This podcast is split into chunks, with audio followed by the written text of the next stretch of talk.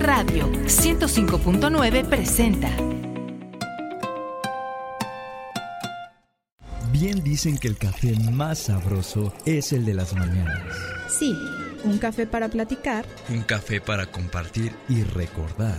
Un café para reencontrarse.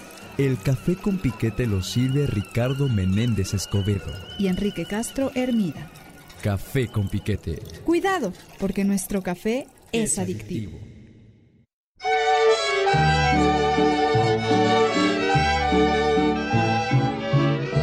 Cielito, ¿qué me hiciste? Ya me canso de llorar y no amanece. Ya no sé si maldecirte o por ti rezar. Tengo miedo de buscarte y de encontrarte. Donde me aseguran mis amigos que te vas. Hay momentos en que quisiera mejor rajarme para arrancarme ya los clavos de mi pena. Pero mis ojos se mueren sin mirar tus ojos y mi cariño con la aurora te vuelve a esperar. Agarraste por tu cuenta las parrandas.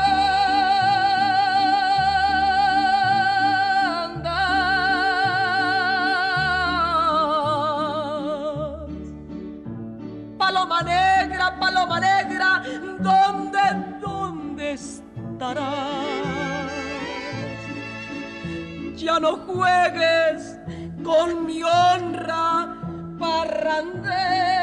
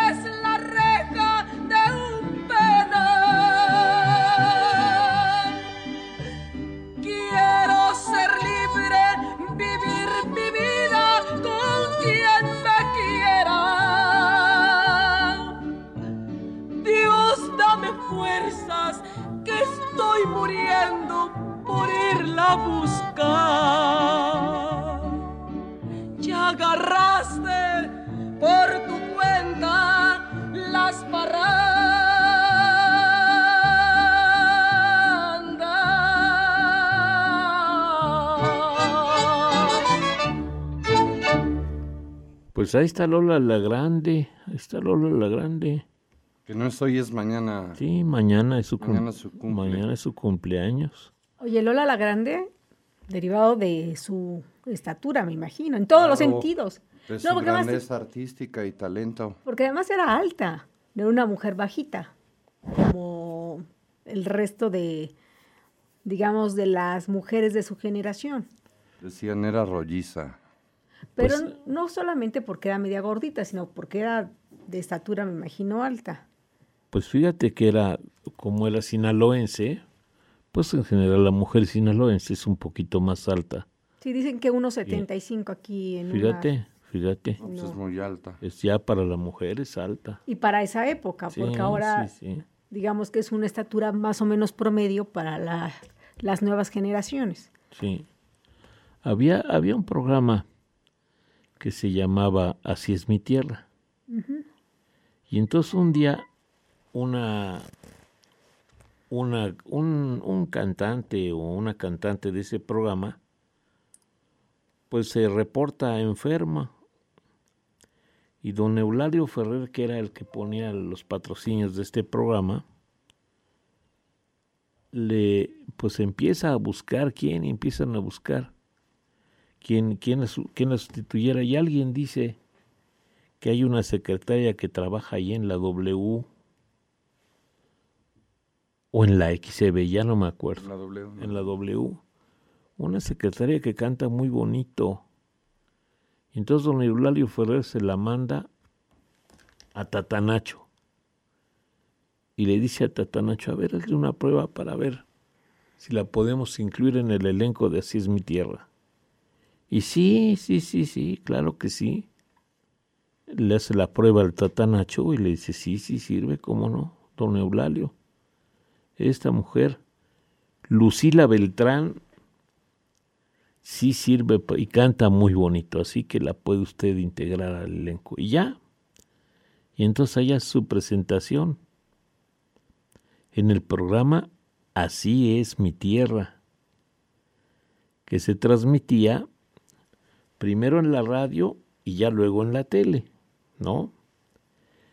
Sí, es, y luego es parte de las figuras y de este staff cultural de este conjunto de personas y talentos que acompañan al presidente en sus giras. Sí. Iba claro. Lola Beltrán, iba claro. Pedro Vargas, iba Ba- Sí. Amalia Hernández y su ballet. Iba, iba la caravana Corona del señor Vallejo. No, pero la caravana de lujo. No, pues es que las caravanas así eran. Las caravanas traían unos elencos a Puebla, pero de aquellos. le hacían mucha burla a Lola Beltrán porque no sabía qué hacer con las manos mientras cantaba. ¿Se, ¿se han dado cuenta? Es, Eh, es tenía- Iglesias. Costumbre de tocarse la cara y el cabello. O de no hacer nada, estar como muñeco, como un maniquí, No, hasta que la enseñan. a mover las manos. o sea. Claro. Hacerle como Paloma San Basilio. A menear las manos como como abanicos. Rocío Jurado. Para arriba y para abajo. Y luego es muy característica el peinado que utiliza, ¿no? Este chongo. Siempre, bueno, yo, yo siempre la vi con el pelo retirado a la señora. Un chongo zamorano se hacía. Solamente en algunas películas salía de muy jovencita con el cabello medio ondulado. suelto, sí. Ujú. Pero siempre la imagen que todos tenemos de Lola Beltrán, pues es, es así, con el cabello retirado y con un chongo. Yo creo que con el look, dirían, de doña Josefa Ortiz, que se, inmorta- se inmortalizó en esa imagen que todos tenemos. De los quintos. Sí, de los... En la de moneda, en la de moneda de, de cinco centavos. Que aparecía ahí la imagen Que le decíamos de quintos. doña Josefa a, esa le decíamos por, cinco, por cinco centavos. Y que por muchos años predominó esa moneda para comprar infinidad de cosas. Claro, unas no tan de gran valor, pero sí para muchos. Yo también me acuerdo, siendo niño, el camión eso costaba. Y luego 50 centavos. No, no. ¿En qué tiempo te acuerdas que valían cinco 5, 25. No, no, valían, en los valían 70. en, lo- en los años, mira, al principio de los años 60 ya valían más de 20. Entonces costaba 25 y le iban a Porque- subir a 50 o alguna cosa o- así. o, o costaba 30. Sí, porque a final de los al final de los 50 m- mediados de los 50 valía 15 y lo subieron a 20. Porque un refresco en ese tiempo, ¿cuánto Y costaba? fue un lío que lo subieran a, a 20. Una coca chica valía 10, 10 centavos. 10 centavos. Un barrilito ok valía como 20 o 25 La centavos. más grande. Sí. Sí. No, pero pero pero Luego- pero estamos hablando de los viejos A mí me pesos. tocó que, que, por ejemplo, la cuenta eran 12 pesos con 95 centavos o con 90 centavos. Te tenían que devolver 10, ¿no? Dos de 5. Este, ya no había monedas o les daba flojera ir a cambiar y te empezaban a dar un dulce, chicles, Sí, te daban chicles Canels un chicle. o chicles Yucatán de Y, y era el completo de los Sí, 5 centavos sí, o sí. de los 10 centavos que te Sí, faltaban. Sí, claro. Y por eso en una película de Cantinflas, no me acuerdo en cuál, recibe su sobre eh, del sueldo, saca los billetes, saca una moneda y a la hora que voltea el sobre y lo vacía, caen dos chicles o cae un chicle. Es parte del sueldo. Un chicle de cajita. ¿Verdad? Digamos que la gente no se ofendía tanto. No, No. pues le empezaron a agarrar de costumbre a algunos comerciantes y Porque ya se te entendías hacía que- habitual. que te estaban dando algo, pero Que costaba cinco centavos o que costaba que sí 10 es y la completaban con eso. es que no importa el establecimiento, que dan por hecho, cuando te dan el cambio, ni siquiera te Te dicen, vas a redondear. o que vas allá del redondeo que Está hoy- prohibido eso, ¿sabes? Te tienen que preguntar. Exacto, ¿no? Que por cierto, ahorita el redondeo está para la Fundación Maritere, en los Oxos, que ya son dos ¿Qué es besos. Maritere? La. Fundación Maritere es una fundación que ayuda a las personas de escasos, de escasos recursos que tienen alguna enfermedad este, relacionada con la artritis. O sea, todo lo que sea artritis reumatoide, lupus, todo. Y Pues eh, qué bueno. Sí, la verdad es que es una gran fundación, una gran Bueno. fundación. ¿Dónde están? ¿Tú la conoces? Ellos están en Momoxpan. Entonces, el Ah. Es que tratamiento yo nunca había oído hablar de suele ser muy caro. La familia Maritere, bueno, Maritere fue una niña que tuvo mucho dinero, que murió justamente de lupus, y su tío era el doctor Marín, que fue un gran internista. Ah, cómo no. Creo que había sido Marín secretario fue de salud. secretario de salud. Sí, sí, claro. Fue secretario de salud dos semanas. Sí, Sí. porque era, era mu- mucha honradez y, y poco Y cargo. al, al primer, a la primera bronca que tuvo los mandó por Y a un la tubo. primera de, oiga, doctor. Y no, pues él Claro. no estaba para Entonces su mamá entendiendo que, este, bueno, a pesar de los recursos, de el gran nivel este, médico que había en, este, en esta familia que, que arropaba a esta niña, pues lamentablemente ya este, murió y entonces hicieron una fundación en su honor y ahora muchas personas acuden a recibir eh, terapias, medicamentos y todo. Entonces, este, este mes, cuando vas al OXXO, este, te preguntan si quieres redondear, es para la Fundación Maritere. Digo, cosas así, está bien, pero lo que no está padre es cuando, no importa si es un peso o 50 centavos, te dan el cambio y no te dicen nada. Claro. No, es un abuso de confianza. Y tampoco este, te dan chicles o algo que No. compense, ¿no?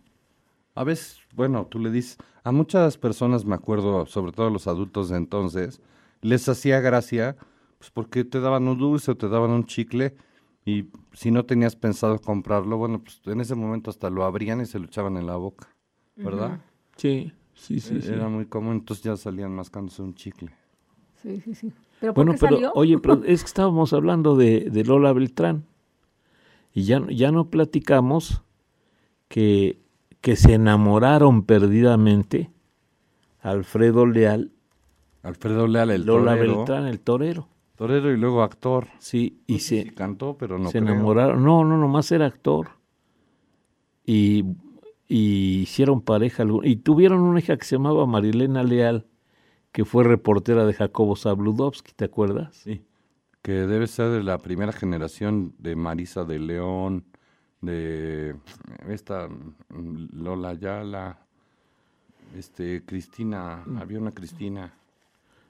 De, de la Cristina Rubiales, No, no, de- daba, una de ellas daba deportes, una que, de las hijas de este- Paco Este fin de Malgesto. semana murió una de las hijas de, de Paco Malgesto. No sé si esta Cristina o Marcela, o Marcela, pero una de ellas murió. que en paz descansen. Bueno, pues este Alfredo Leal, que tenía la desventaja de ser un torero extremadamente alto, ¿verdad? Sí, Y en eh, todos los toros parecían perros junto Era muy alto y eh, extremadamente delgado. Y claro, pues los toros se veían chaparritos. Sí, Contrario a Eloy Cavazos, que era muy chaparrito. sí. Y entonces los toros pues parecían vitorinos, parecían miuras. Sí, sí, sí. Oye, entonces le quedó perfecto Lola Beltrán con su gran estatura. No tenían problema. Pero de todas maneras le daba el ombligo. No, claro, pero le daba, le daba, es que Era yo creo que unos alto. 70 es Yo creo demasiado. que- Unos 75. No, yo digo que sí. Mira, yo creo que Alfredo Leal fácil debe haber andado cerca de los dos metros, ¿verdad? 1.90, sí. Entonces digo, no estaba tan mal. tú que sabes buscar las edades, busca estatura de Alfredo Leal, verás. Tú que sabes- tú que sabes buscar las edades, busca la estatura de Alfredo Leal. sí, Lucas, estás en lo cierto. tien- ahí tú tienes el estaturómetro.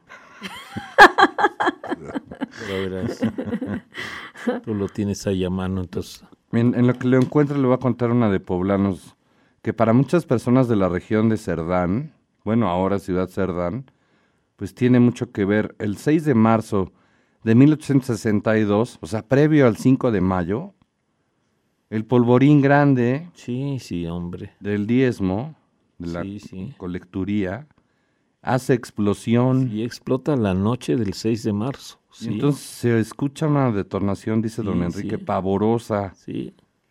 semejante al estampido de 100 truenos formidables. pues, nada más para, para que hayan muerto más de mil personas Agrietó murallas, estaban ahí. cuarteó edificios, Sí, sí, sí. hizo saltar cristales y sobrecogió a todos los, a ánimos de San Andrés Chalchicomula, hoy. Ciudad Cerdán. Sí, sí, sí, ocurrió.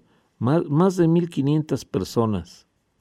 No, Y- y había- do- 2.000 personas había, con, con todo y civiles. Había muchos eh, personas de Oaxaca. Es que, sí, es que había soldados, había soldaderas, había oficiales, había civiles, Sí, sí, sí, sí. había un montón de personas ahí. Y entonces fue algo, bueno, que hasta la fecha se recuerda y obviamente los Sí. pobladores pues tienen muy presente. Y ahora te lo enseñan como algo turístico, En la película del 5 de mayo ¿verdad? reproducen ese hecho, el, el y lo reproducen muy bien, la explosión de la colecturía. Qué tragedia. O sea, dos, y bueno, Sí. estaba lleno porque ya estaban preparando y era previo al 5 de mayo. Sí, Y obviamente Sí. este, este ejército de Oriente, no todos eran militares de carrera, era gente del pueblo, eran personas del Sí, pueblo sí. que se unían, entonces ha- hacían como una especie de gira, iban reclutando, por llamarlo de alguna manera, a las, per- a las personas, a los señores, a los jóvenes de entonces, para que participaran. Y Fíjate todos por amor a la patria. Y improvisaron un, un, en la casa del señor Julián Muñoz, improvisaron un hospital. Y el señor, entre otros, el señor Martín Tischler, Claro, encargó eran de- de Cerdán. se encargó de, de ayudar ahí. Bueno, no, no sé si eran de Cerdán, pero ahí estuvo. y, y también atendieron en, en, en el hotelito de Esperanza Claro, que está ahí muy cerca. el doctor José Augusto Jofre y, y el señor Miguel Reyes estaban ahí puestísimos para, para curar a los, a los heridos, que fue una, pero una verdadera tragedia. No, no, no, miles, de- miles de, bueno, cientos de heridos, porque se calcula que entre muertos y heridos hubo más de, hubo más de dos mil personas. Sí, sí, fue, un, fue una Una tragedia. verdadera tragedia. Y im- imagínate el estruendo. O sea, que lo pudieras escuchar. Es como cuando el volcán de repente nos... Don Goyo tose y aquí Sí. todo el mundo se asusta y tiemblan los vidrios y re- se retoma en algunas sí. casas el efecto de que pues, el Goyito nomás echó un... Una fumarola. Oiga, no dice. Solamente dice que su madre era de origen libanés, que es Tauro, era Tauro. ¿Quién? Alfredo Leal, pero no, no dice la estatura. Con razón se dedicó al toro, ¿verdad? Pues era Tauro. Claro. Pues ya, ya, Si es Piscis, hubiera sido nadador. sí, Puede ser, No. claro. O si hubiera sido Capricornio, ¿Qué hubiera sido? infiel. sí. ¿Y eso qué tiene que ver? No, sí, Los cuernos, Mariana. hubiera sido Ah. res. Sí, oiga, vamos a hablar mal de un santo que treparon, digo, subieron a los altares a don Juan de Palafox y Mendoza, porque el 6 de marzo de 1647, el obispo de Puebla, don Juan de Palafox, le avisa a los jesuitas la obligación de que tenían que pagar los diezmos al obispado y presentar, según el concilio de Trento, las licencias que tenían para predicar y confesar. Como los jesuitas desobedecen, se arma un conflicto de Dios es Cristo y los jesuitas salen expulsados, Sí, dejando pues to- toda la obra que habían hecho en Puebla, sí, empezando por el Hotel Colonial, bueno, lo que ahora es el Hotel Colonial, lo que ahora es el edificio Carolino, lo que ahora es el Templo de la Compañía, la Casa del Mendrugo, Claro. este, los colegios que estaban ahí en las San cinco. Pedro y San Pablo. El- sí, y el ¿Qué? de la 11 y la 11. Que es ahora el edificio del arzobispado también. Eh, donde No, es estuvo- Casa de la Cultura, ese era uno. había tres, San Pantaleón, San Juan de Letrán y el otro ahí en las cinco orientes. No, donde está el edificio del arzobispado hoy, eh, en la 9 y la 16 de septiembre, era una casa particular. No, el, que- el que dice Mariana es el ¿De donde está telégrafos arriba, Sí. sí. Ahí se sirvieron los chiles en nogada.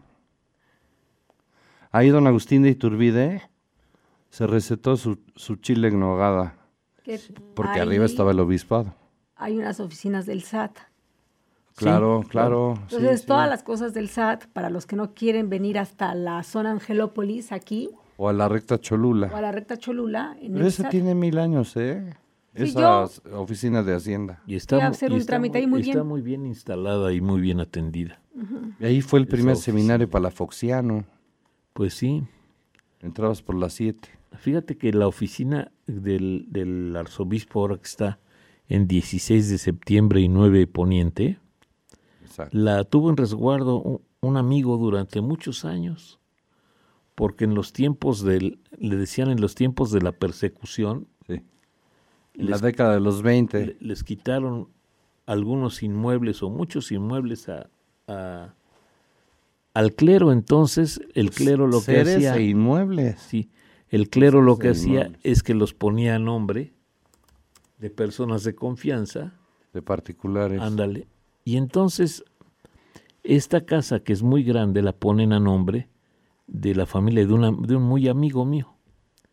Y durante muchos años, este cuate pues, está pendiente de pagar el predial, de... Se ejercía de dueño. Sí, sin ser de, el dueño. de todo, y sin ocuparla, estuvo vacía mil años. Porque siempre estaba cerrada. Primero, primero estuvo, primero estuvo, se ocupaba y rentaban accesorias. Si, si no, si se acuerdan que ahí estuvo una ebanistería en la mera esquina, Sí, sí. que tenía una ventanita que se veían los muebles No. Bueno, etcétera. Entonces pasan los años y, y de repente el arzobispo ya difunto le dice a mi cuate, oye fulanito, pues tú tienes allí una propiedad que es nuestra, ¿me la puedes devolver? Sí, ¿cómo no? Y me platica mi cuate y le digo, pero hazle las cuentas De todo lo que de tú has lo que has pagado. invertido Claro. de prediales, de limpieza, de no sé qué. Pero, pero ¿cómo crees que le diga yo al arzobispo con la boca? Pues sí. Digo, Entonces, con la boca llegas con una relación bien hechicita, la haces en tu computadorcita, bien hechita, y la haces, tal año pagué tanto de predial, tal otra. Así que sí, señor Tal es. arzobispo, con mucho gusto, pero primero me debe usted tanto. Pero no, no se animó, cargó con todo el ¿De difunto. Sí, hombre, pobre de mi cuate. Ay, no. Pero si no eran indulgencias, Aparte- no, pero aparte, mira, un cuate honrado. Porque otro pues, se, se queda la queda con la mala. Sí, sí, porque él podía, yo le decía, No la mala, nomás ese güey y no la fíjate que yo, yo le decía cuando, cuan- antes de que, de que hiciera, de que la devolviera, le digo, dile no, dile que tú no sabías nada. No. Que a a mí tú- mi abuelito no me dijo nada. Mi papá, no, a mí nunca me Nunca dijeron me nada, comunicaron me la nada. heredaron. Yo, yo la recibí, está mi nombre y todo, pero yo... Fue mi regalo de bodas. Sí, sí, que no, sé qué. No, pero no. Oye, ¿es ahí donde es la mitra? Exactamente ahí, ahí. Esa, En la nueve esa y casa que es una propiedad muy grande. Que si te toca estar en ese lugar casi en punto de las 12 del día, paran todo, las monjas que están en el escritorio paran, el, el cura que va caminando en el pasillo se queda pe- petrificado y empieza el ángelus. Ah, sí. Claro, Mariana, por favor, a La las 12 del día, Sí, sí. Ahí en la mitra. ahí dentro. Si tú en ese momento estás en ese edificio Ah, haciendo ya. algún trámite o esperando confesar tus pecados o Pero es, esperando una- es un edificio abierto al público, un siempre está cerrado. No, no, está abierto. Pues, Tocas y ahí abren. despacha el arzobispo. Sí. Hay un recibidor, obvio, pues tienen rejas y todo. Bueno, tienen rejas, me refiero a para proteger, pues, pero hay un previo, ahí te reciben, te preguntan a quién buscas, como en todos lados. A quién buscas, ya le llaman y se autorizan, pasas y vas a arreglar tus asuntos. Entonces, Pero si te toca estar ahí a las 12 del día, te chutas el Sí, Ángelus. ese, ese es de a fuerza. Ese es de... Y antes, a las 12 del día en Puebla, las campanas de catedral anunciaban que eran las 12 y entonces todo el mundo, si andabas en la calle o lo que fueras, si traías tu sombrero, se descubrían. ¿y en qué momento se dejó de hacer esto? ¿Qué- ¿Cuál fue el arzobispo? Cuando llegó que- el demonio, Mariana, y metió miedo a los ciudadanos poblanos. No, pero era una costumbre. Sí, digo, pero seguramente algún arzobispo dijo, no, ya no. No, no, ah, bueno, no sé si a las 12 sigan tocando eso, no O, sé. o le dio flojera, a lo mejor. Pues sí, no iba a ir a él a... Fue un arzobispo. Se fue a perder esa costumbre, pero en muchos lugares, en las escuelas, en algunas escuelas también, a las 12, en el Pereira no, pero entiendo que en algún colegio de monjas, a las 12 del día, este, rezaban el Ángelus. Oye, es como en Oaxaca, creo que es a las 12 del día que tocan El Dios Nunca Muere. Entonces todo el mundo en la plaza se para y todo el mundo canta y tal. Digo, Oye, lo que sí hacíamos en la escuela era que los lunes a las 8 de la mañana se hacían los honores a la bandera. Ah, sí, a mí también me tocó. Eso sí no fallaba. Los lunes. Los lunes, los honores a la bandera. Y agarraban las efemérides de la semana, ¿no? O si había algún día importante de alguna ceremonia cívica y eso, y de alguna manera escenificaban. Y entonces en ocho o diez minutos, pues por ejemplo decían, eh, este, esta semana, el martes, hace tantos años, no sé qué, nació Hernán Cortés y entonces salía un cuate ahí de Hernán Cortés, todo caracterizado y... O se descubrió América, entonces salía ahí Colón con su cara, sus barcos. O sea, decían las efemérides, en el colegio así hacían, en el progreso. pero escenificabas. Un día que nos tocó el descubrimiento de América, me, me acuerdo, un cuate que era de Guamantla trajo este acerrín de color. Mm, Se, hizo, se hizo el mar y no sé qué en el patio. Era, era muy entretenido. Y era el único día de la semana que yo llevaba uniforme. El lunes. El suéter del uniforme, cam- camisa blanca y pantalón azul.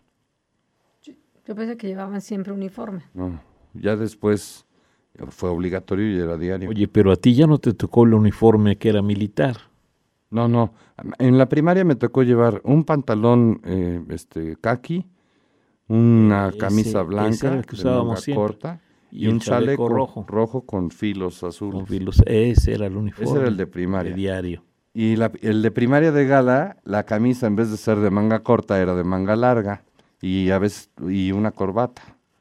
No, y tu chaleco. ya y no tu te tocó pantalón. la época que O cambiaban el pantalón por uno azul. utilizábamos un uniforme, pero militar de veras era bonito. El, el- el pantalón era de casimir azul marino Y arriba el blanco. y, a- y arriba el, ¿cómo le llaman al, al saco de los militares? Bueno, tiene un nombre especial. El saco militar era cruzado, Con botones dorados. con botones dorados y blanco, de casimir blanco. Y el kepi era igual blanco. No, qué bonito uniforme el nuestro. Y con ese, los escolares de entonces desfilaban Con el 5 ese- de mayo. con- desfilábamos el 5 de mayo y el 16 de septiembre. Con ese uniforme tan bonito. Pero sí, pues muy elegante. sí, Ya después, por ejemplo, en la secundaria, era solo un suéter. Y este. Era azul y, y tenía el filo de las orillas y los. Creo que los puños también. Era azul y los puños rojos o el- este filo rojo. Mm, Y en la prepa, pues ya te obligaban a ir ciertos días de tacuche. sí. O sea, Sí, sí, ibas sí, de. sí. Si no tenías traje completo, pues por lo menos de saco y corbata. Miren, hay saluditos. Dice, hola, muy buenos días amigos. Saludos a Marianita, don Enrique y don Ricardo. Como todos los días los estamos escuchando aquí en Venustiano Carranza, Puebla. Y decirle a don Ricardo que el programa del sábado estuvo muy bonito. Atentamente, Alberto. Gracias, Alberto. Bueno, alguien nos dice que Alfredo Oleal fue esposo de Lola Beltrán, claro. Dice, buen día, a mí en 1964 me mandaban por un kilo de tortillas que costaba 90 centavos. Tomaba 5 centavos y los metía en la maquinita de chicles y regresaba 5 centavos de cambio. Híjole. Atentamente, Eligio Bur- Burgos. Ha de haber sido de estas maquinitas, aviones que tenían forma de esfera, ¿verdad? Sí, sí, Y sí. Le metías ahí la moneda y le dabas vueltas a una peilla. y por una puertita que estaba abajo, ¡pac! salía disparado un chicle de bola. Ahora los Duro y espantoso. Claro, ahora venden estas de, digamos, más sencillas, no de metal como eran antes, De que plástico. se llaman este nostalgia, como una línea nostalgia de, de esas maquinitas. de esas maquinitas de chicles, de palomitas y todo. Dice, buen día. Se dice quinto porque es la quinta parte de una peseta, 25 centavos. Nemesio Barragán, los escuchamos en Zacatlán. Saludos, maestro. Gracias. Maestro Barragán, Ahí está. pues así está la cosa. Yo tengo un dato aquí, porque tengo un dato aquí que dice 400 años de la Orden del Instituto Carlos Pereira en honor del ilustre educador Coahuila. Se refiere a Carlos Pereira, Al ingeniero. a Carlos Pereira, pero que tiene, ¿por qué dice 400 años de la Orden? 6 de marzo de 1617. Ah, bueno, pues cuando Calasanz funda la... Pero no, no la fundó en esa época. Porque Mira. el colegio en América, bueno, los escolapios en América pues, llevan 100 años. Sí, Bueno, a lo mejor Pero- ahorita van 102 o algo así. pero mira. A ver, vamos a ver si dice por aquí.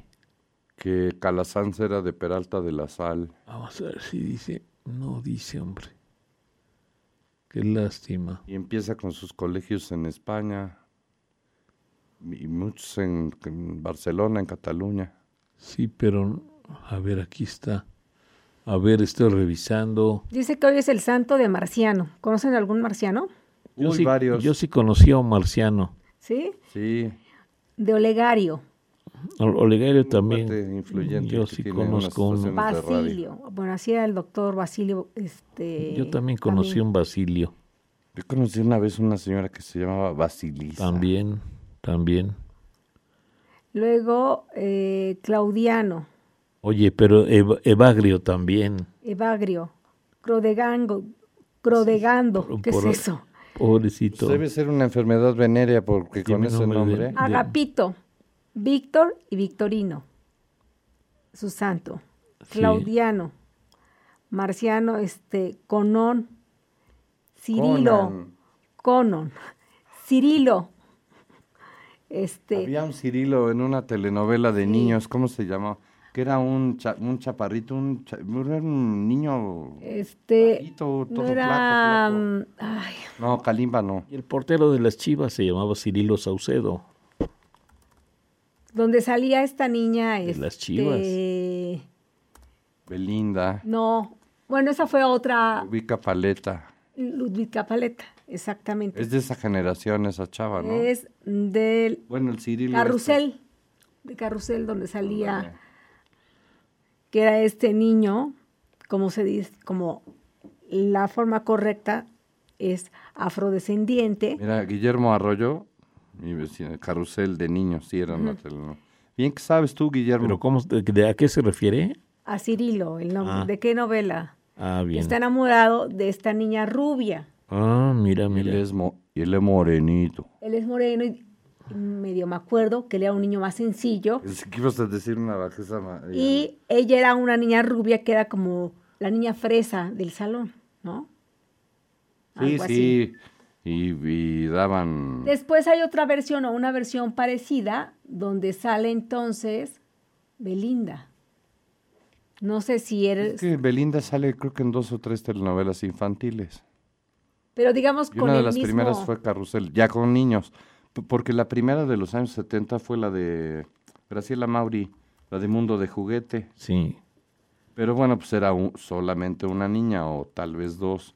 Pero aquí ya el elenco, prácticamente todo era, era de niños.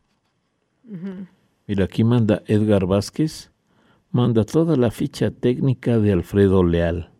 Hay muchas biografías muy Alfredo, interesantes. Alfredo Leal Curi, el príncipe del toreo. Y los tor el, hasta el nombre del toro con el que Con el que toman la alternativa. con el que toma la alternativa en la Plaza México. En la Plaza México, Dice Guillermo Arroyo. Ayer fue mi cumpleaños. ¿Y qué quieres que te felicite o qué tú, Guillermo? No, muchas felicidades. Que cumplas muchos más. Fíjate, en su alternativa, en su alternativa en México, su- el padrino de Alfredo Leal fue Carlos Arruza. Y en la alternativa en México, en España, fue en Sevilla, y el padrino fue Cayetano Ordóñez. Y en la confirmación fue Cayetano Ordóñez y el testigo Jerónimo Pimentel. Pues el Cayetanito este es de dinastía torera, Pues sí, taurina. fíjate nomás, gracias No sé si Edgar. es el abuelo o el papá de Carmina Ordóñez. Pues Una gracias. mujer muy guapa. Estuvo casada con Ah, Paquirri. dice que mi, mi, mi saco del, del militar se llama casaca militar. Así andaban los gendarmes y con algo parecido. O los cuicos, hasta de guante blanco. Dice Gustavo Carreto, cuando estuve en el Pereira en 1956, cada primero de mes nos llevaban a la capilla de la escuela o a Santo Domingo. Viernes primero a la misa, sí. El uniforme de gala lo vendían en Rodoreda, claro, claro. Y las insignias y todo las compraba uno en el equipo militar, ahí en la 4 Poniente, por Belén. Enfrente. Y ahí Sí. también está Casa Razo. Que La- todavía estaban las dos, Casa Razo y el equipo militar. Sí. Todavía ahí, ahí están. Y de la 4 entre Pero, la pero 2 ahora el y la equipo, 4 mi- todavía el, existe. el equipo militar se cambió a la 4 Poniente junto a la panadería Bon Pan. Ah, también hay, pero eso ya tiene mucho tiempo. No, pero se cambió porque sí. estaba más allá, estaba frente a Belén. Mm. Estaba frente a La. Casa Razo también estaba por ahí. Ah, sí, Sí, al media calle. sí, sí, sí, sí. Y si necesitabas algo para el acto cívico, hasta baquetas vendían. Todo vendían ahí. Que era abuelo de una niña que trabajó aquí, las insignias, Y en la de todo, Casa Razo. Priscila Razo.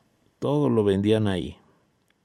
Pero ellos hacían, confeccionaban y... y- La verdad, no sé. Sí, pero vendían todo hasta... ¿Cómo se llaman las que usan los policías? Este, macanas. Ahí vendían de todo. Oye. In- Insignias, cascos. Y este Todo.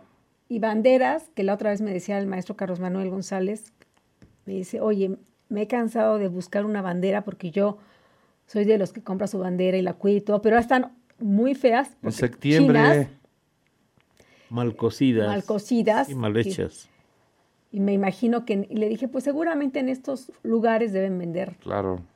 Mira, O en la zona militar. que vaya, que vaya a la, a la oficina de la zona militar, que vaya allá la, junto al templo de Belén, pero ahora ya nada más hay una No, ahí es biblioteca, ¿verdad? biblioteca, sí. Biblioteca desde hace años.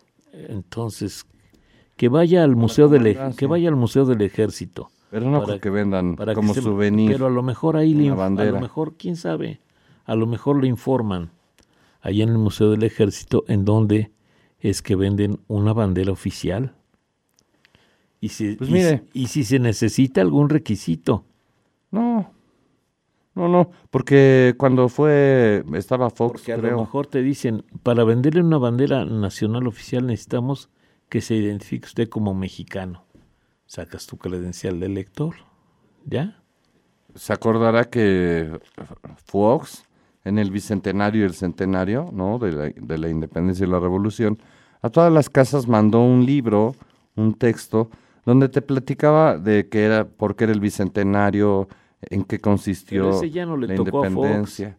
Sí, ¿o ¿a quién No, le tocó? le tocó a Calderón. Eh, Oye, bueno, a pero Calderón. a todas las casas a, A mí no todas tocó. las casas del país. Sí, a mí me tocó. A mí y no. fíjate que a mí me mandaron dos. Ah, no, pues más de dar uno, porque a mí, a mi casa Entonces no llegó. mandó un, un libro Uno como anuario. Sí, y ahí es hecho para niños de primaria, entonces te explicaba muy bien qué era, in- qué era la independencia, quiénes participaron, los bandera. personajes.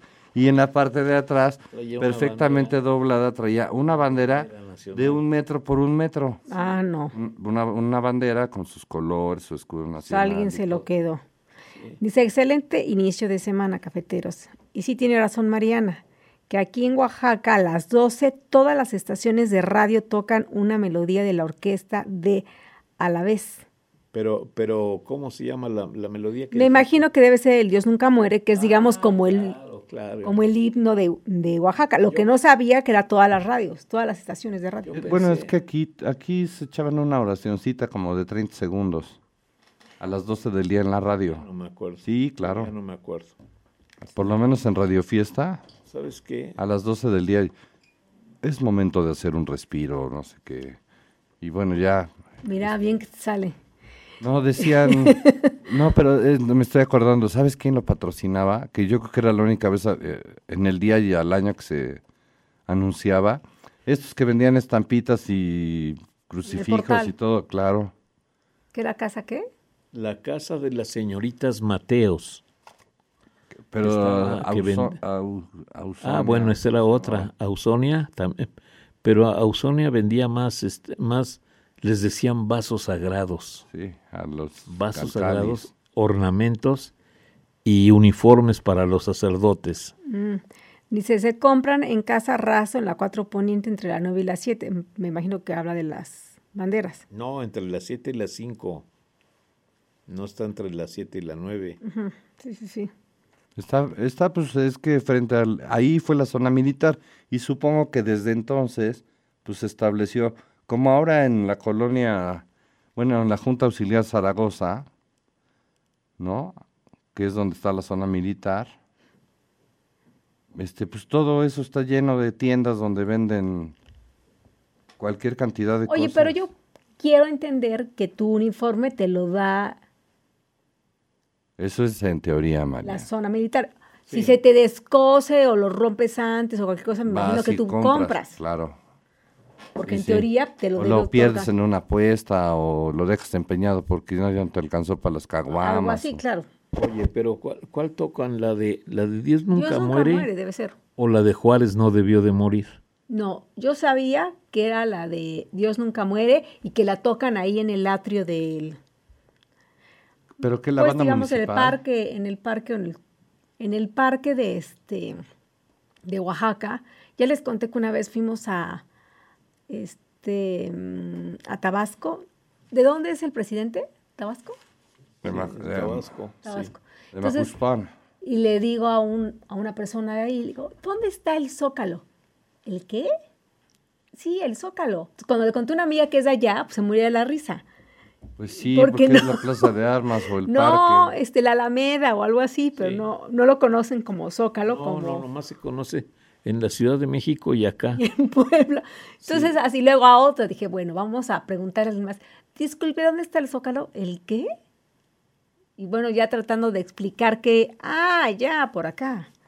Entonces, no, el Zócalo lo conocemos, este, Que es un Sí, término mal empleado. sí, que el Zócalo era, digamos, la base Sí. para donde iba a estar este monumento, este, que ya no se llevó a cabo en la Plaza de Armas en la Ciudad de ¿Cuántos México. escalones le han robado al, a la plancha del Zócalo? ¿De cuál zócalo? Del de aquí. ¿Ciudad de México? ¿De acá? No sé. En las esquinas subías escalones y ya, eh, digamos que entrabas al Zócalo. La que más escalones, la que más escalones tenía La de era Catedral. la acera que está frente a Almacenes Rodríguez. Ajá. Esa era la que más escalones tenía. Esa escalera de esa esquina. Es- esa y esa escalera, claro. Y la que estaba frente al pasaje, pues por lo menos eran cuatro o cinco. No, yo Y me acuerdo que eran dos. Yo me acuerdo que eran dos. La que Pero tiene sí más subías. son las de las dos esquinas, enfrente del Sol de Puebla y frente a Almacenes Rodríguez. Pero la del Sol de Puebla no tiene tantos escalones, debe No, tener era dos. más alta la de la 16. La de- ¿Está a desnivel? La, la de Almacenes Rodríguez sí tiene como cuatro escalones. Sí, sí. Y, y la del pasaje del ayuntamiento, o pasaje Zaragoza, como también se llamó, este, también eran, por lo menos eran cuatro escalones. Yo me, acu- yo me acuerdo que ahora son dos. y ahora son dos. bueno, Porque le han ido subiendo el nivel este, a la calle. Se lo suben porque no rascan y ponen un, un basamento, vaya, una base pues, y luego encima el, el pavimento, el adoquín. Por cierto, esto está muy curioso, dice don Enrique, 6 de marzo de 1908. Se aprueba en una minuta el contrato celebrado entre el ayuntamiento, o sea, el ayuntamiento de Puebla, y la compañía bancaria de obras y bienes raíces para la pavimentación de 240 calles de la ciudad de Puebla, con macadam y concreto a los siguientes precios. Por cada metro cuadrado de macadam de 30 centímetros de espesor, antes de comprimirse, 2 pesos con 40 centavos. Por cada metro cuadrado de macadam con capa con capa de calcárea de 3 centímetros, 2 pesos con 50 centavos, o sea, 10 centavos más. Por cada metro lineal de adoquín, junto a los rieles, en la entrevía, empleando los adoquines existentes, 2.40. Por cada metro cuadrado de adoquín para el arroyo, usando los adoquines existentes en la ciudad, 2.40. O sea que iban reciclando los, los materiales. Y en esos tiempos, en, hablamos de principios del siglo XX, 1908, las calles estaban diseñadas de tal manera que tenían una pendiente y eso permitía que el, que el agua se fuera a los drenajes y entonces no había charcos y no te, Bueno, no las- te ensuciabas los pies, Pero no las te calles, siguen, los pies. las calles siguen teniendo esos declives. Pero del centro a las orillas. El centro, las No, al orillas. revés. No. Y entonces estaba, las tenían al centro Exacto. y entonces pone- había un puentecito. En, en, sí, el- digamos este paso de cebra o el paso peatonal que ahora le llaman, pues digamos que pasabas, ese era una especie de puentecito porque abajo, en el centro, pues corría el Iba agua. caño. Sí, Oye, sí. donde es más evidente es pasando el Boulevard 5 de Mayo, porque de ahí hacia el oriente Sí. ya es de subida, ¿no? Como si fueras para el alto.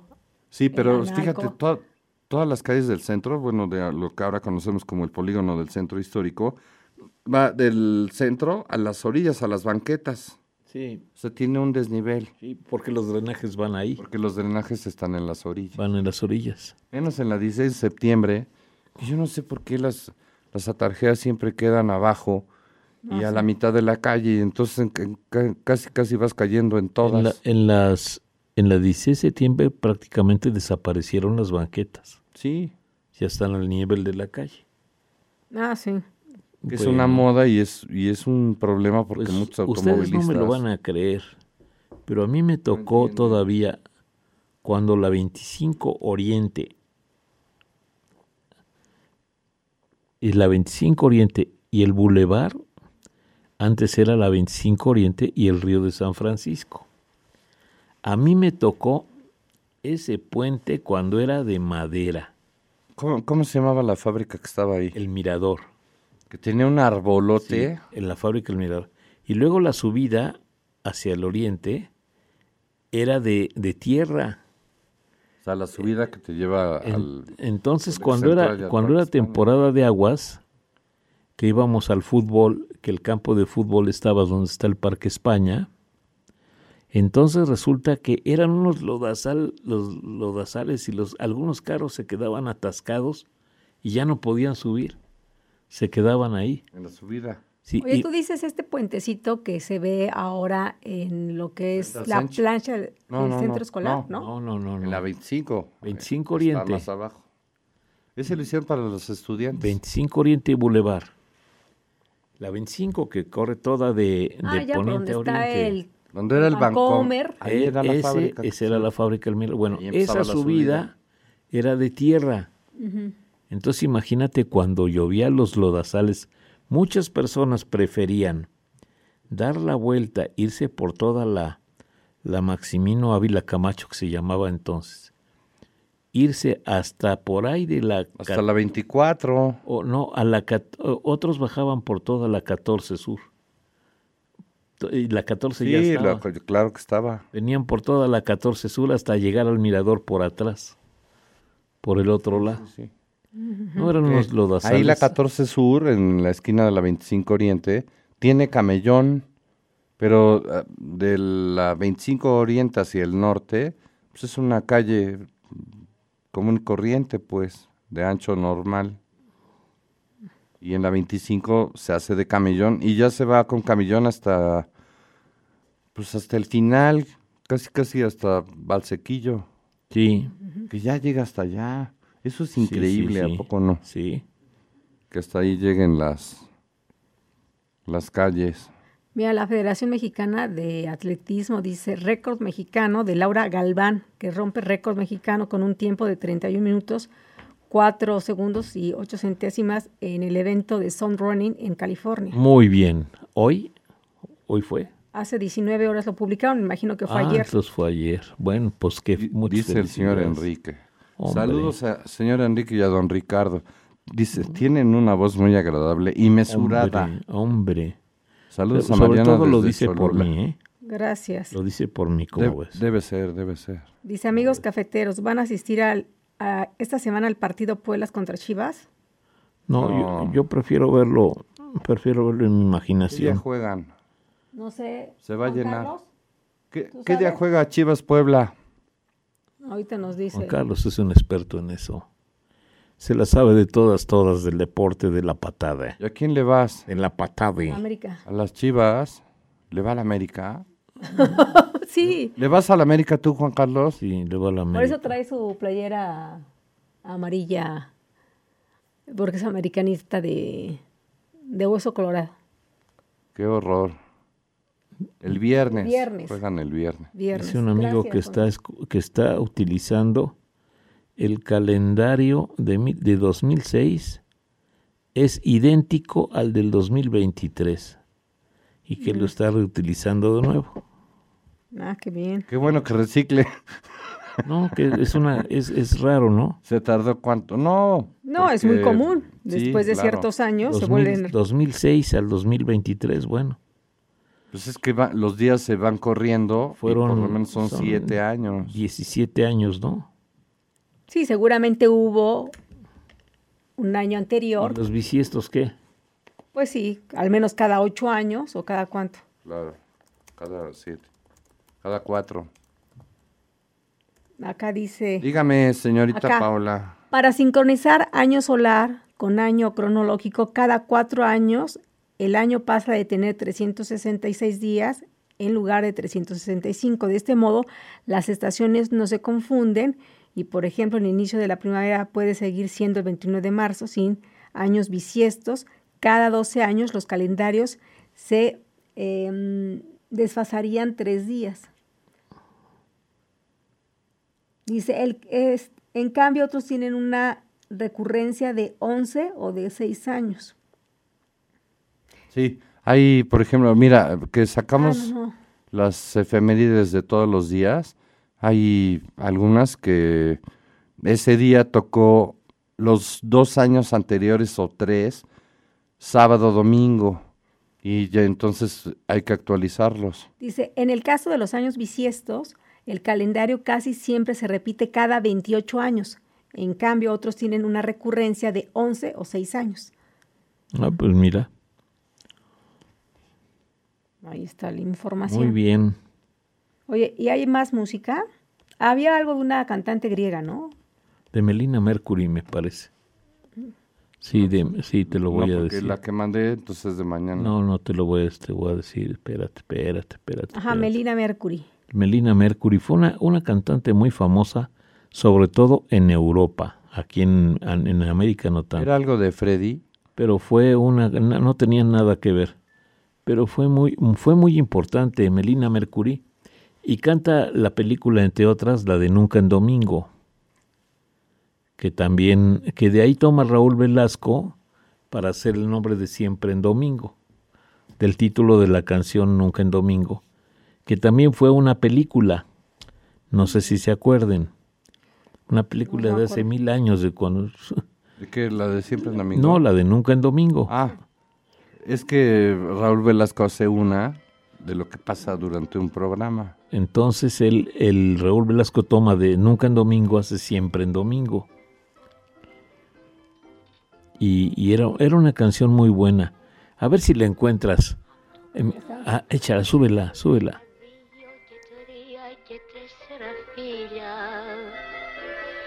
Φτάνουν στο λιμάνι ένα και δύο και τρία και τέσσερα πουλιά Πως ήθελα να έχω ένα και δύο και τρία και τέσσερα παιδιά Πόσα θα μεγαλώσουν όλα να γίνουν λεβένες για χάρη του Πειραιά Όσο κι αν ψάξω δεν βρίσκω άλλο λιμάνι. Τρέλη να με έχει κάνει όσο το Πειραιά όταν βραδιάζει τραγουδιά μαραδιάζει και τις πένιες του αλλάζει mi.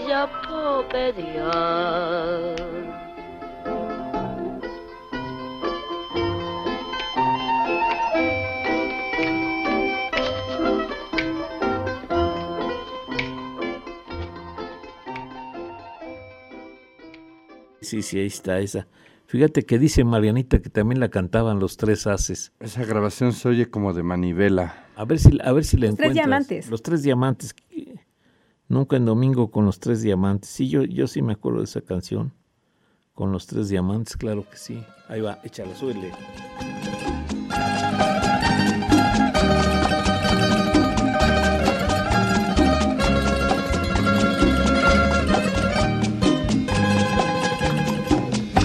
En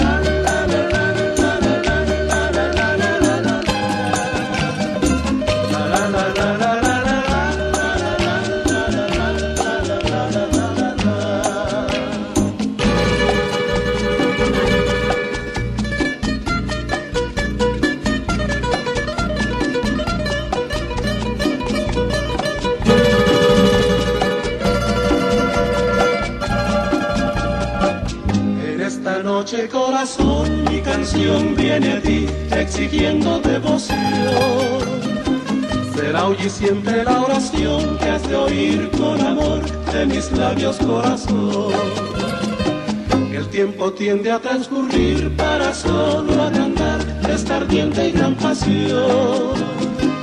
La luna, el sol y el cielo azul se podrán acabar, pero nunca nuestro amor.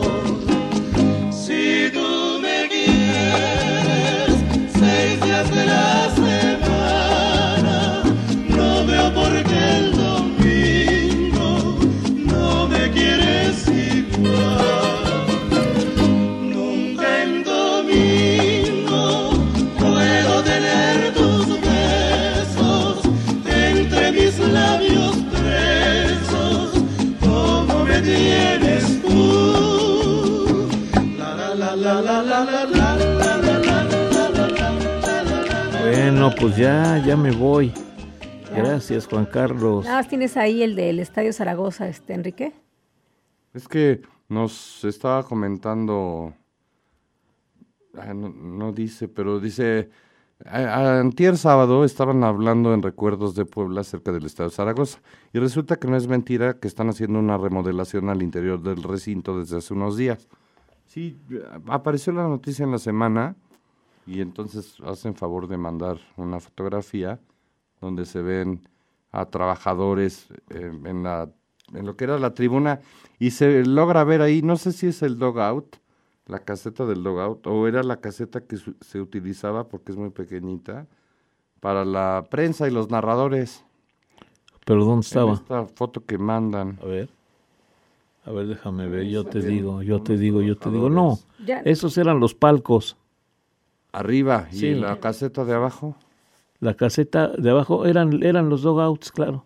pues, muy- De ese lado, de esos equipos, de, porque del otro lado, en, el, en, de, en la otra banda, digamos que en la cabecera norte había otros dogouts sobre la cancha, para que luego los quitaron cuando la cuando el cuando el estadio se utilizó para el Puebla y para el béisbol, para el Club de Fútbol Puebla y luego para los Pericos de Puebla al mismo tiempo, quitaron ese dogout que quedaba en la parte norte.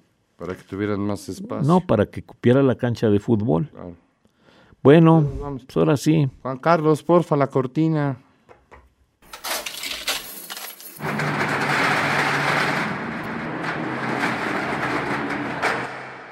Siempre habrá más momentos para compartir junto a Ricardo Menéndez Escobedo, y Enrique Castro Hermida.